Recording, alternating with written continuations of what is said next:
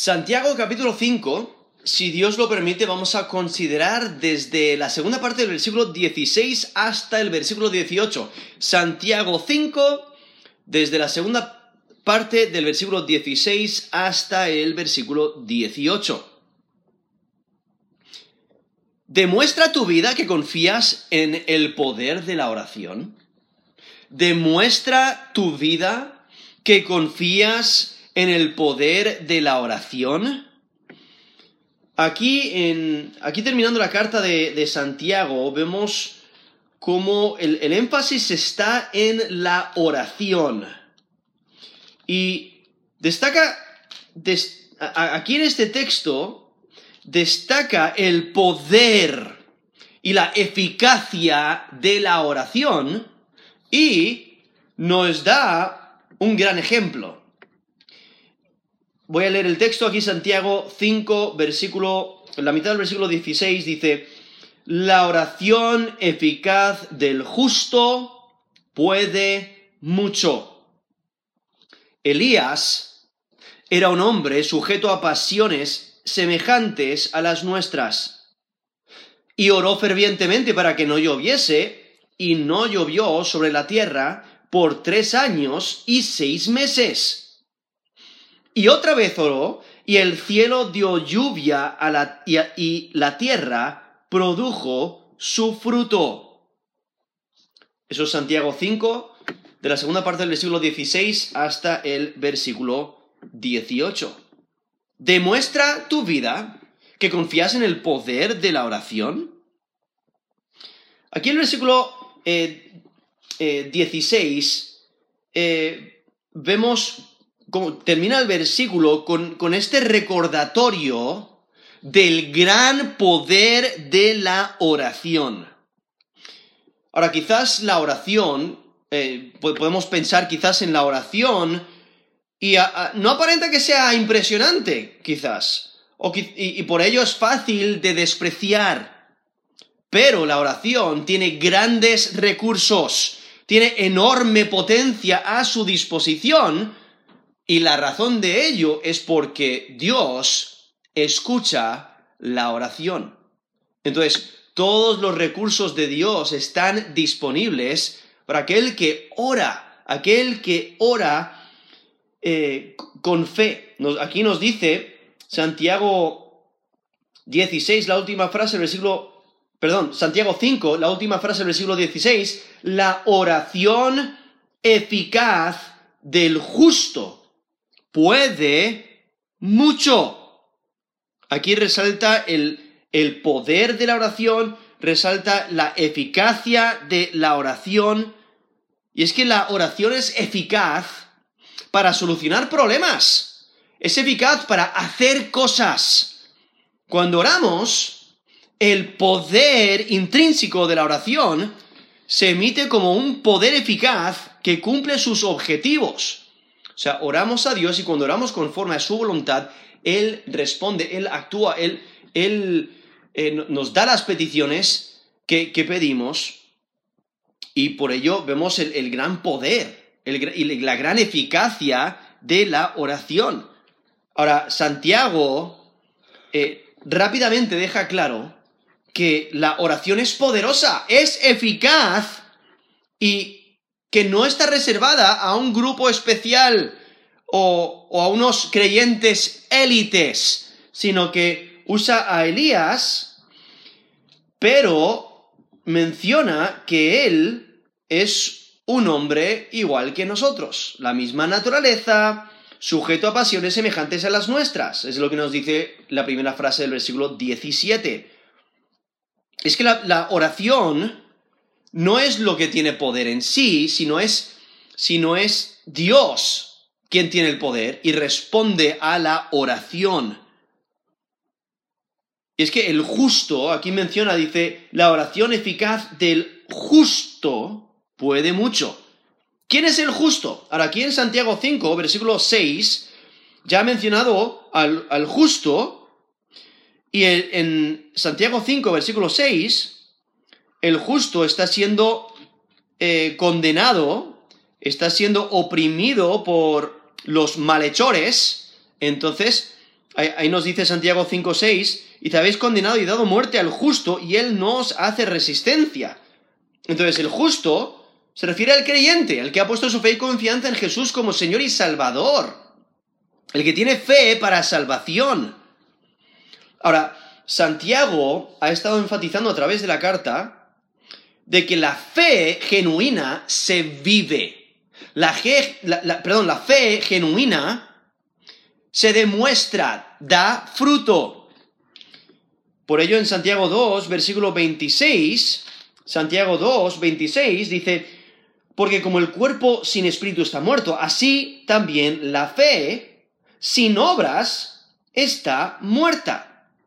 E, y, ahí, en, todo ese contexto, lo que Santiago está diciendo es, mira, hay personas que profesan tener fe, pero no tienen obras, no, no hay fruto de esa fe, entonces esa fe que dicen tener no es genuina.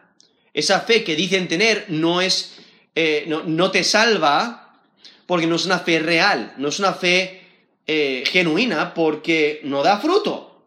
la, fe genuina da fruto. La fe genuina obra. Y es que el creyente debe vivir su vida centrado en la palabra de Dios. Y por ello es justo, ha puesto su fe y confianza en Jesús como Señor y Salvador y vive para agradar a su Señor. Y aquí en Santiago 1, versículo 22, vemos cómo, cómo enfatiza la importancia de poner en práctica la voluntad de Dios, poner en práctica su palabra. Por eso nos dice Santiago 1, 22. Pero sed hacedores de la palabra y no tan solamente oidores, engañándoos a vosotros mismos.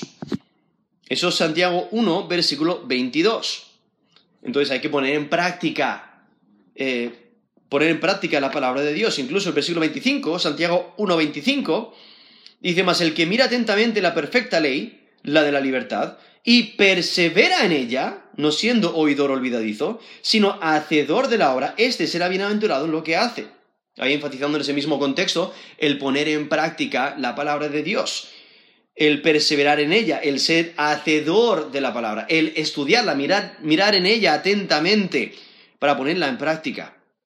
Y es que la oración del creyente que tiene una buena relación con Dios y sus hermanos en Cristo, es eficaz, es poderosa. Por ello aquí, volviendo aquí a Santiago, Santiago capítulo 5, la última frase del versículo 16 dice, la oración eficaz del justo puede mucho. Entonces aquí está el, eh, eh, eh, está mencionando al creyente, cualquier creyente, que tiene una buena relación con Dios, una buena relación con sus hermanos en Cristo, tiene esta, eh, este, este, poder eh, disponible por medio de la oración. Y la oración es eficaz, ¿no? Consigue resultados. Nos dice Proverbios 15, 29, Jehová está lejos de los impíos, pero él oye la oración de los justos. Eso es Proverbios 15, versículo 29. O sea, Dios está atento a las oraciones de los justos, a las oraciones de los rectos, a las oraciones de, los que le temen, de los que le sirven, de los que le aman, de los que tienen fe en Él. Eh, pero aquel que, persiste en su maldad, en su pecado, pues eh, ahí mismo nos dice Jehová está lejos de los impíos. Eso es Proverbios 15, 29. En Proverbios 15, 8 el sacrificio de los impíos es abominación a Jehová, mas la oración de los rectos es su gozo. Sus Proverbios 15, versículo 8, donde nos presenta a impíos, o sea, personas malhechoras, personas que no temen a Dios, no tienen fe en Dios. Sí, presentan sacrificios, pero no, no, son agradables delante de Dios. Son abominables. Dios los, los detesta.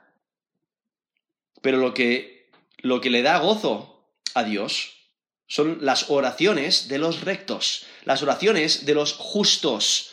Y Dios escucha, Dios oye la oración del justo y por ello, como nos dice aquí Santiago 5, la última parte del versículo 16, por eso la oración eficaz del justo puede mucho. Y es que Santiago quiere dejar claro que la oración O sea, nuestra comunicación con Dios, al orar, al, hablar con Dios, eh, tiene mucho poder. Y es que la oración tiene poder porque efectúa cambio. La oración provoca que sucedan cosas porque Dios escucha la oración.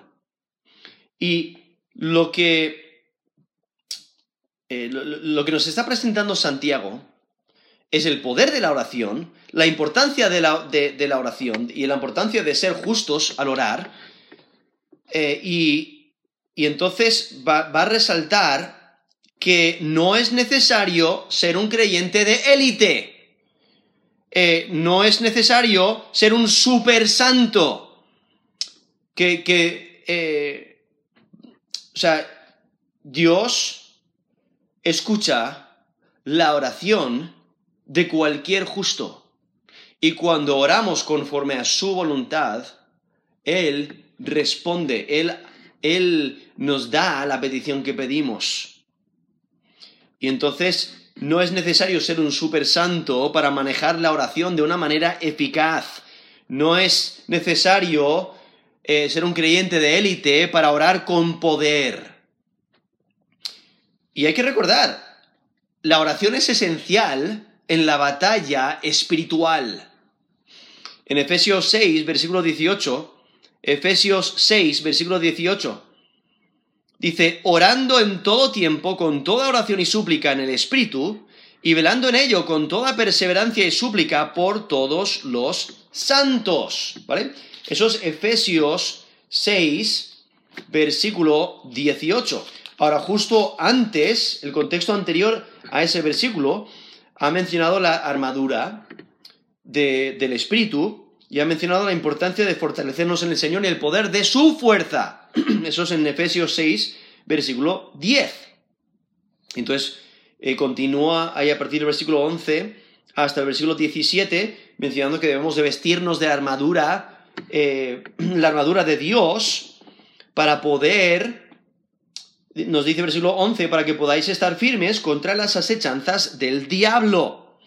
Pero el versículo 18, Efesios 6, 18, eh, nos, nos menciona la importancia de la oración, que no es parte de la armadura espiritual, sino la, sino la actividad continua que, que es esencial para el uso de la armadura y de las armas espirituales. Necesitamos orar para poner en práctica y la palabra de Dios. Necesitamos orar para usar las armas espirituales que Dios nos, nos da para batallar en esta batalla espiritual. Y es que la victoria viene aquel que depende de Dios, o sea, Dios le da la victoria porque confía en Él. La oración es la manera en que el creyente se mantiene firme. La oración es la, la manera en que el creyente muestra su dependencia del Señor. Y por ello, ahí en Efesios 6, 18, dice, orando en todo tiempo. O sea, hay que orar constantemente. ¿Sobre qué? Bueno, sobre todo. O sea, de temas tan diversos como, como todas las circunstancias de la vida. Dice, orando en todo tiempo, con toda oración y súplica en el Espíritu. hay que orar en el Espíritu. Hay que orar eh, con, con su poder, en su poder. Dice, y velando en ello. O sea, resalta ahí la, el, estar alertas, el entregarse a la oración requiere atención. Dice, con toda perseverancia. O sea, mostrando la importancia de dedicarse a la obra. Hay que dedicarse a la oración. Dice, y súplica por todos los santos. La importancia de orar por todos los creyentes. No hay que orar de manera egoísta, solo, solo por uno mismo, sino que hay, hay que interceder por otros también. Y por ello vemos esa importancia que, el apóstol Pablo ahí en Efesios 6, 18 le pone a la oración. Es que la oración debe ser una característica del creyente. Es esencial, la oración es esencial en la, en la, en la guerra espiritual. Es la manera en que el creyente depende de Dios y pide su empoderamiento para llevar a cabo su voluntad. Necesitamos orar, porque la oración nos fortalece espiritualmente y es la clave para apropiarse de la armadura divina, para mantenerse firme. Eso es lo que resalta ahí Efesios 6, eh, versículo 18. Necesitamos orar. Es eh, la oración es necesaria para la batalla espiritual, para mantenernos firmes, para usar la armadura.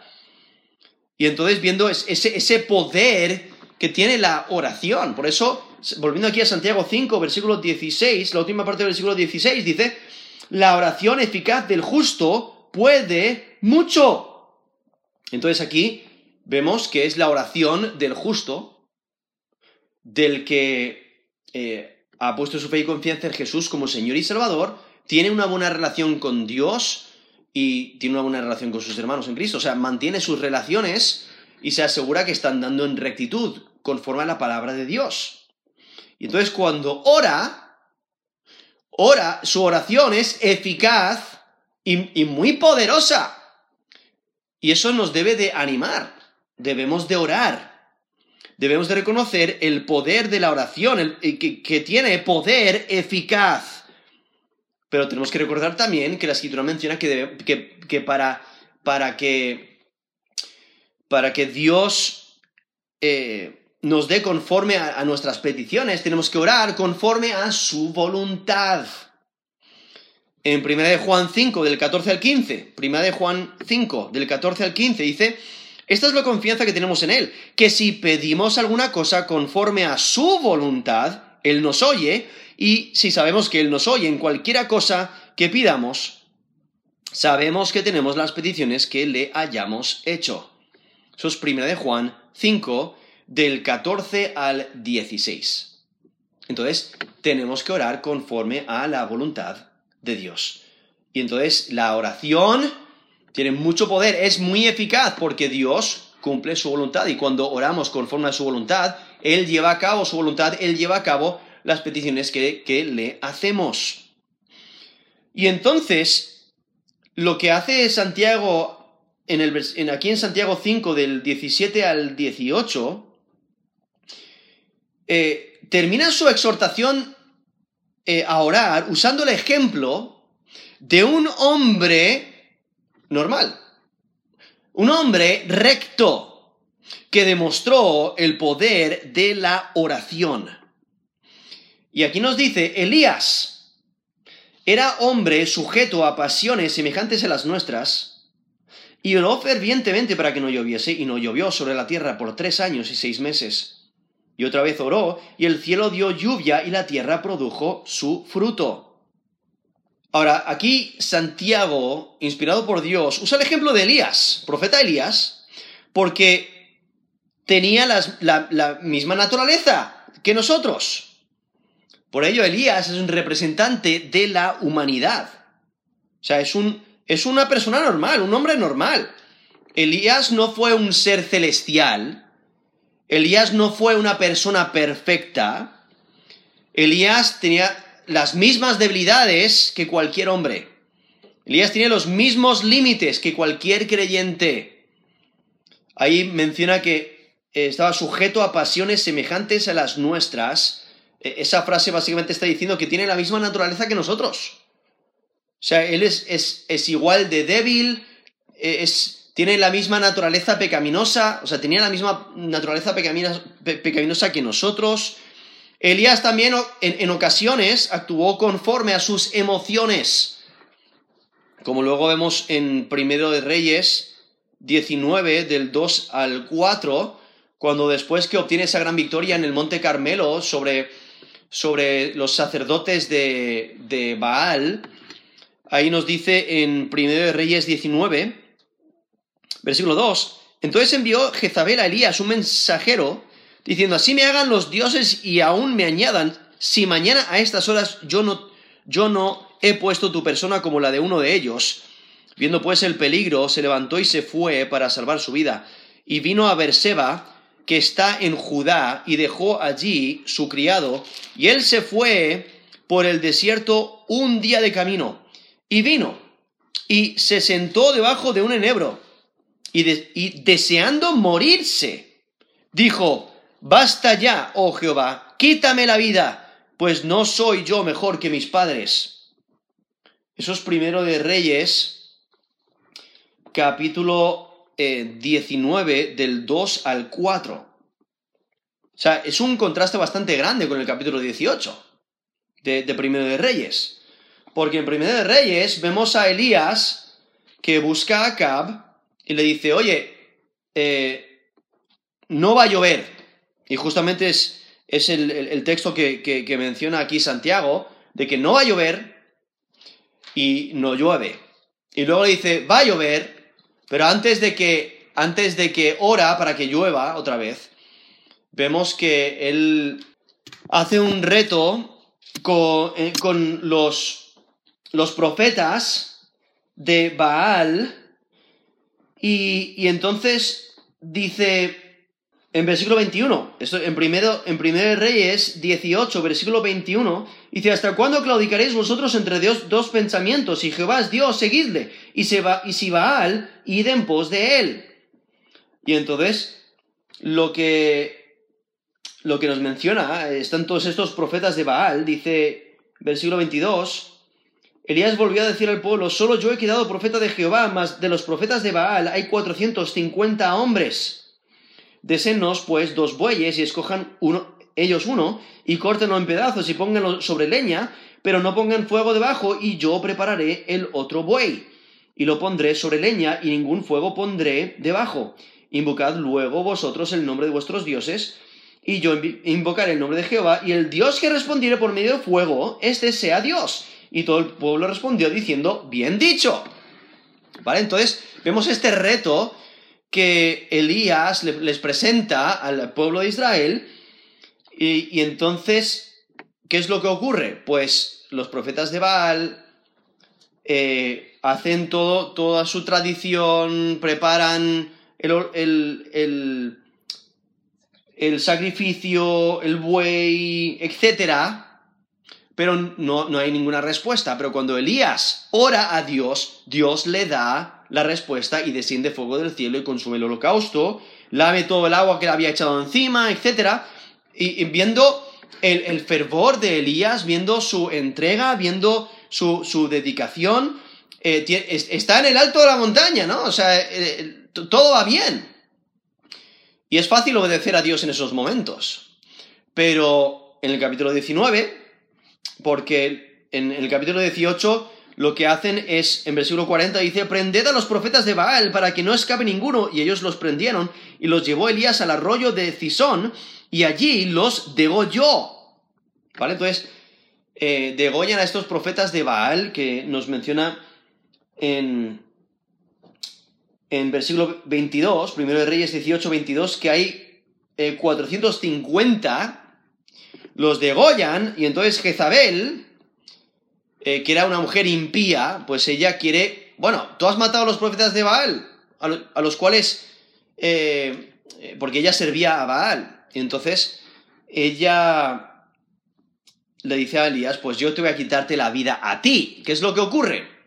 Pues Elías se desanima, no actúa conforme a sus emociones. Entonces, ahí realmente demuestra que es un hombre exactamente como nosotros porque algunos días estamos en lo alto de la, en lo alto de la, montaña y en otros días estamos en, la parte baja del valle escondiéndonos, ¿no? Estamos, estamos eh, corriendo por nuestra vida, intentando salvar nuestra vida. O sea, eh, eh, muchas veces fluctuamos las emociones, somos, somos personas normales, es una persona normal, pero viendo aquí, como Santiago le usa como ejemplo, diciendo, mira, Elías, teniendo la misma naturaleza pecaminosa que nosotros, teniendo eh, las mismas fluctuaciones, los mismos límites, eh, los mismos problemas, las mismas tentaciones, etc., él oró a Dios y Dios respondió su oración.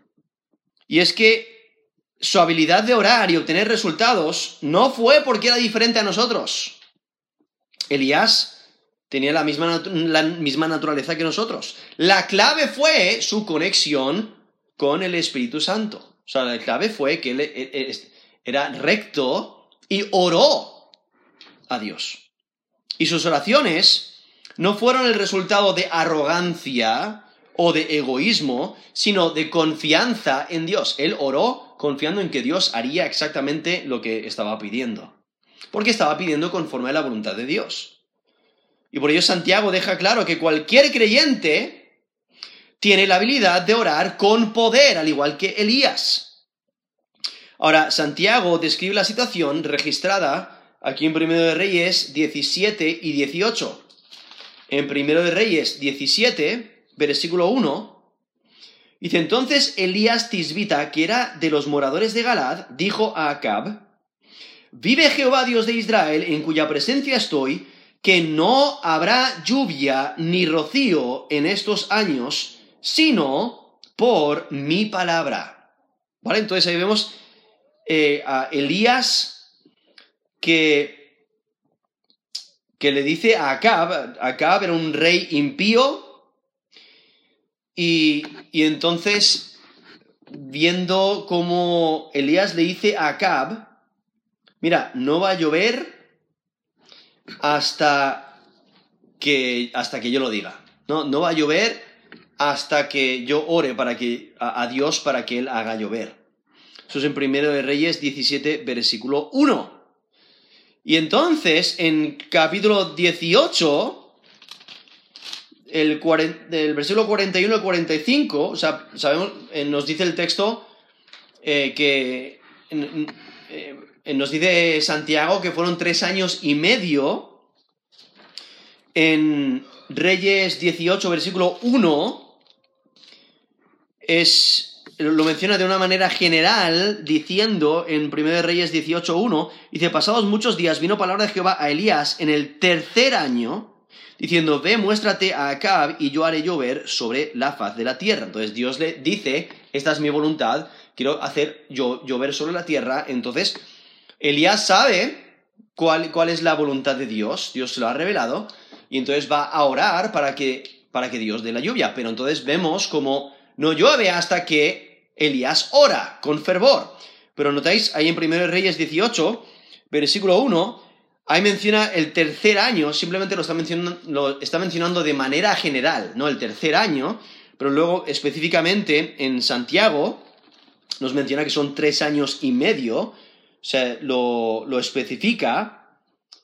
Eh, ahí al final del versículo 17, no llovió sobre la tierra por tres años y seis meses. En Lucas también, Lucas 4, versículo 25, menciona eh, tres años y seis meses. Dice, en verdad os digo que muchas viudas había en Israel en los días de Elías, cuando el cielo fue cerrado por tres años y seis meses. Y hubo una gran hambre en toda la tierra. Eso es Lucas 4, 25. Entonces son tres años y seis meses. Ahora, durante ese tiempo hay una gran sequía, porque no ha llovido en tres años y seis meses. Hay gran hambre, porque como no ha llovido, pues la tierra no ha producido fruto. Y entonces en, en Primero de Reyes 18, versículo 41, dice, entonces Elías dijo a Acab, sube, come y bebe, porque una lluvia grande se oye. Acab subió a comer y a beber, y Elías subió a la cumbre del Carmelo, y postrándose en tierra, puso su rostro entre las rodillas, y dijo a su criado, Sube ahora y mira hacia el mar. Y él subió y miró y dijo, no hay nada. Y él le volvió a decir, vuelve siete veces. Y la séptima vez dijo, yo veo una nube pequeña, una nube pequeña, perdón, una pequeña nube como la palma de la mano de un hombre que sube del mar. Y él dijo, ve y di acá, unce tu carro desciende para que la lluvia no te ataje. Y aconteció estando en esto, que los cielos se oscurecieron con nubes y viento y hubo una gran lluvia, y subiendo acá vino a Jezreel. Y la mano de Jehová estuvo sobre Elías, el cual ciñó sus lomos y corrió delante de acá hasta llegar a Jezreel. Entonces vemos cómo Elías ora una vez más y Dios responde a su oración. Dios responde ante la oración fervorosa de Elías. Eso es lo que resalta también Santiago, porque nos dice, Santiago, volviendo aquí a Santiago 5, versículo 17, dice, Elías era hombre sujeto a pasiones semejantes a las nuestras, y oró fervientemente. Oró fervientemente. O sea, con mucha dedicación, con mucho esfuerzo, con muchas ganas. Oró, oró fervientemente para que no lloviese. ¿Y cuál fue el resultado? No llovió sobre la tierra por tres años y seis meses. Y luego le vemos orando otra vez. Orando otra vez. Dice, y otra vez oró y el cielo dio lluvia y la tierra produjo su fruto. O sea, pero la, la clave es que él oró fervientemente. Él oró con fervor. Y por ello era un hombre poderoso en oración. Ahora, vemos eh, eh, Elías en otras escenas, en capítulo 18 y en capítulo 17, donde Elías muestra mucho poder en la oración. Porque en, por ejemplo, ahí en 1 Reyes 18, del 36 al 39, él ora para que Dios haga descender fuego del cielo y consuma el holocausto, y eso es lo que ocurre. Nos dice Primero de Reyes 18, del 36 al 39. Dice, cuando llegó la hora de ofrecerse el holocausto, se acercó el profeta Elías y dijo, Jehová Dios de Abraham, de Isaac y de Israel, sea hoy manifiesto que tú eres Dios en Israel, y que yo soy tu siervo y que por mandato tuyo he hecho todas estas cosas. Respóndeme, Jehová, respóndeme, para que conozca este pueblo que tú, oh Jehová, eres el Dios, y que tú vuelves a ti el corazón de ellos. Entonces cayó fuego de Jehová y consumió el holocausto, la leña, las piedras y el polvo, y aún lamió el agua que estaba en la zanja. Viéndolo todo el pueblo, se postraron y dijeron, Jehová es el Dios, Jehová es el Dios. Esos primeros reyes 18, del 36 al 39. O sea, ahí, también muestra ese poder eh, de, la oración.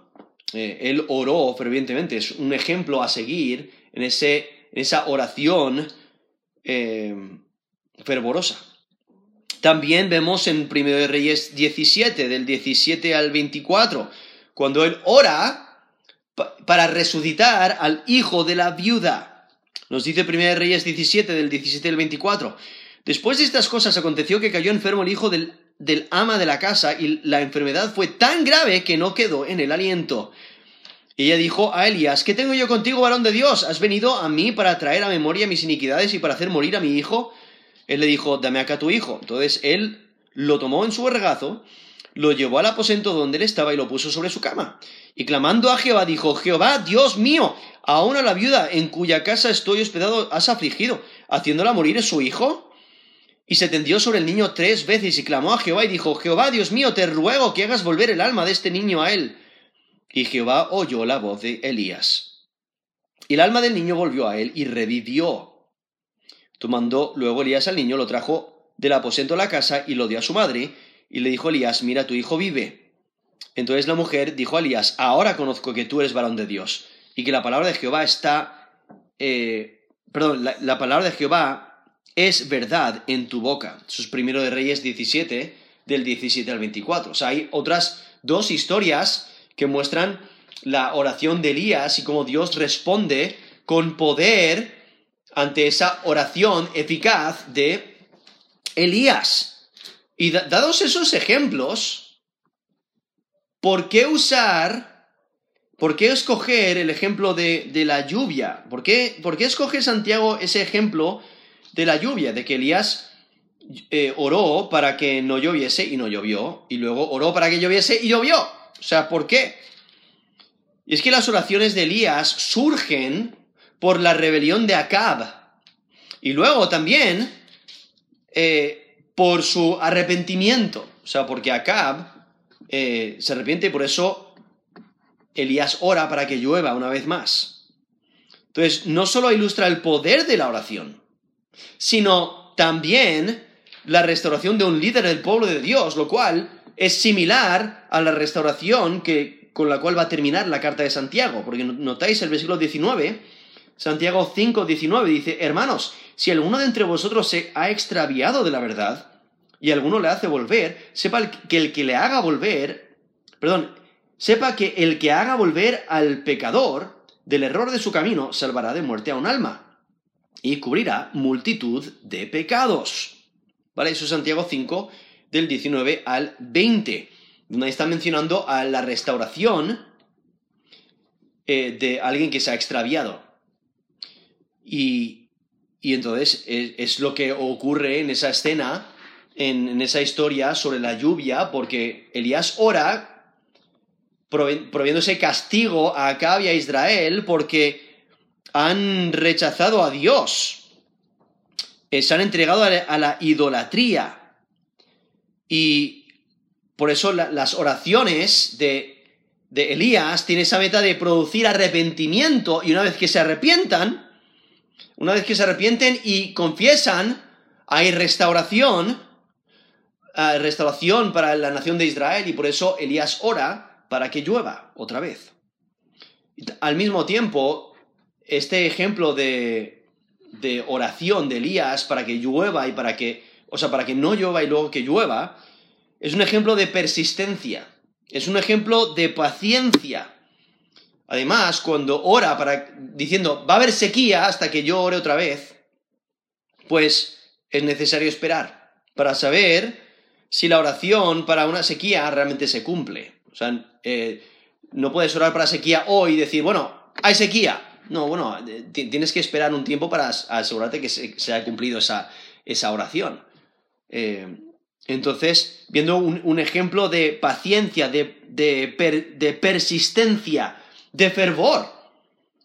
Porque incluso nos dice el versículo 18, y otra vez oró y el cielo dio lluvia y la tierra produjo su fruto. Ahora, si notáis en el texto, eh, o si recordáis el texto que, que, que leí antes, vemos que Elías, cuando volvió a orar, o sea, oró para que lloviese, no fue suficiente simplemente una oración. Él tuvo que persistir orando. Él tuvo que permanecer orando. Él ya confiaba de que Dios iba a mandar lluvia. Por eso le dijo a Acab, va a llover. Y entonces, después que le dije, después que le dice, va a llover, le dice, eh, empieza a orar. Y ora una vez, y ora otra vez, y entonces vemos que tiene que enviar a su siervo eh, a, subir y que mire hacia el mar, y tuvo que hacerlo siete veces. Tuvo que volver siete veces. Lo que destaca es la persistencia. Destaca la perseverancia en la oración. Elías tuvo que perseverar en la oración. O sea, Elías ora y Dios quita la maldición de la hambruna. El momento que Elías pidió Dios respondió. Sin embargo, hubo un periodo de tiempo que requería que Elías ejerciera su fe, que, ejercitase su fe, que demostrase su fe en la palabra de Dios, que demostrase que confiaba en el poder de la oración. Y por ello le vemos a Elías orando y continuando orando. Eh, porque Elías sabía que estaba actuando de acuerdo al plan de Dios, de acuerdo a su voluntad, aún en esa oración inicial, cuando oró para que no lloviese, y esa oración final, cuando, cuando oró para que eh, lloviese. Y es que Elías demostró que Dios escucha la oración del justo, porque no llovió hasta que Elías oró con fervor, hasta que Elías oró con dedicación, hasta que persistió eh, hasta que perseveró en la oración. Y por ello el ejemplo de Elías nos exhorta a orar. Especialmente porque la escritura es clara, o sea, Dios puede hacer aún más de lo que podemos pedir. Él puede hacer aún más de lo que entendemos. Efesios 3 del 20 al 21 dice, y aquel que es poderoso para hacer todas las cosas mucho más abundantemente de lo que pedimos o entendemos, según el poder que actúa en nosotros. A Él sea gloria en la Iglesia en Cristo Jesús por todas las edades, por los siglos de los siglos. Amén.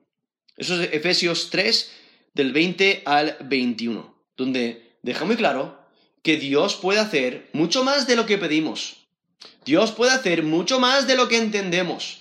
O sea, cuando oramos, tenemos todos los recursos eh, de Dios disponibles. Y Él, eh, Él escucha la oración y cuando oramos conforme a su voluntad, Él nos da eh, las peticiones de nuestro corazón. Debemos de orar conforme a su voluntad y debemos de reconocer el poder eficaz de la oración. Eso es lo que está resaltando aquí Santiago, capítulo 5, de la última parte del versículo 16 hasta el, hasta el versículo 18. Que la oración tiene mucho poder, tiene mucha eficacia y cada creyente tiene eh, eh, este poder disponible por medio de la oración. Entonces, eh, ¿por qué no oramos más? Deberíamos de orar más, deberíamos de confiar más en el poder de la oración. Y por eso la, la pregunta, ¿demuestra tu vida que confías en el poder de la oración? ¿Demuestra tu vida que confías en el poder de la oración? Vamos a terminar en, en oración.